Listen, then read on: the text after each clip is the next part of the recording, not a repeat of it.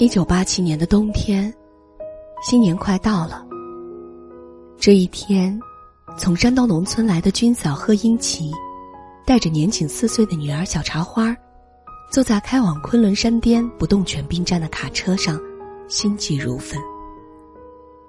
他怎么也没有想到，在高原恢宏美丽的外表背后，等待着他的，却是残酷而严峻的现实。此时，小茶花昏昏沉沉的睡在妈妈的怀里，双唇干裂，小脸蜡黄。几天几夜的路程使孩子像变了个人，只是嘴里不停的喊着“爸爸”。贺嫂把孩子紧紧的搂在怀里，双眼直盯着前方。他的心里只有一个愿望：无论如何也要和老贺一起过个年。五年了。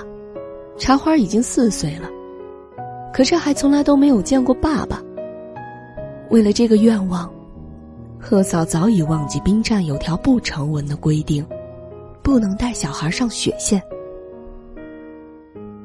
汽车向着兵站驶去，一程又一程，终于到达了目的地。然而，小茶花已经停止了呼吸。贺嫂抱着的，是女儿微温的尸体。悲剧已经发生在了路上，整个兵站的人都被惊呆了。大家围着这辆汽车，脱帽默默的肃立着。贺嫂抱着小茶花坐在驾驶室里一动也不动。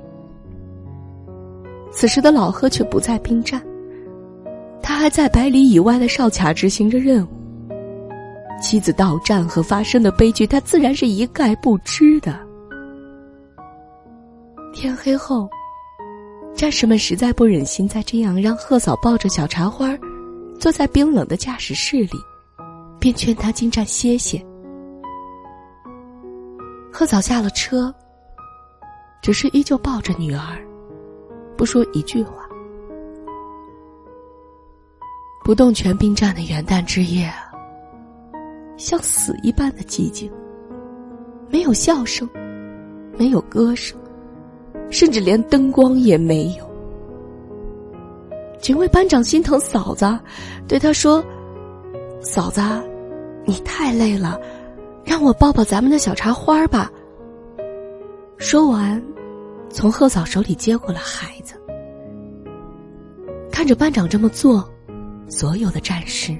都跑过来排队等候抱小茶花就这样，你抱半小时，他抱十分钟，一直到天亮，又到天黑，整整两天两夜啊！小茶花的小身体在不动泉兵站指战员的手里就这么传递着，直到老贺执勤回来，站上才爆发出了雷吼一般的哭声。这一夜，不动全兵站的指战员们唱起了十五的月亮，一遍又一遍。